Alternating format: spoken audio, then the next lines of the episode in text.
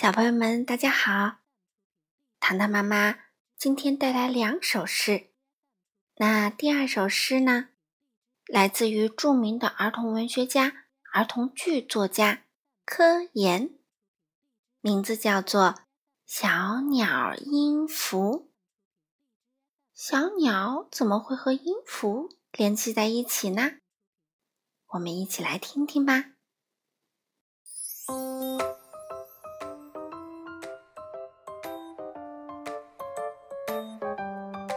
小鸟音符，科研。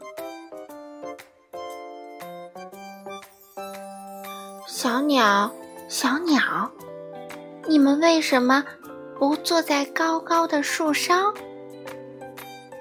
小鸟，小鸟，你们为什么在电线上来回跳跃？明白了，明白了。你们错把电线当成五线谱啦！小鸟音符，啊，音符小鸟，多么美丽的曲调！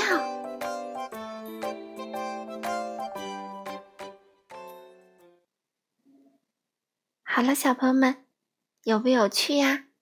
小鸟站在电线上。就变成了一首美妙的音符啦，是不是呀？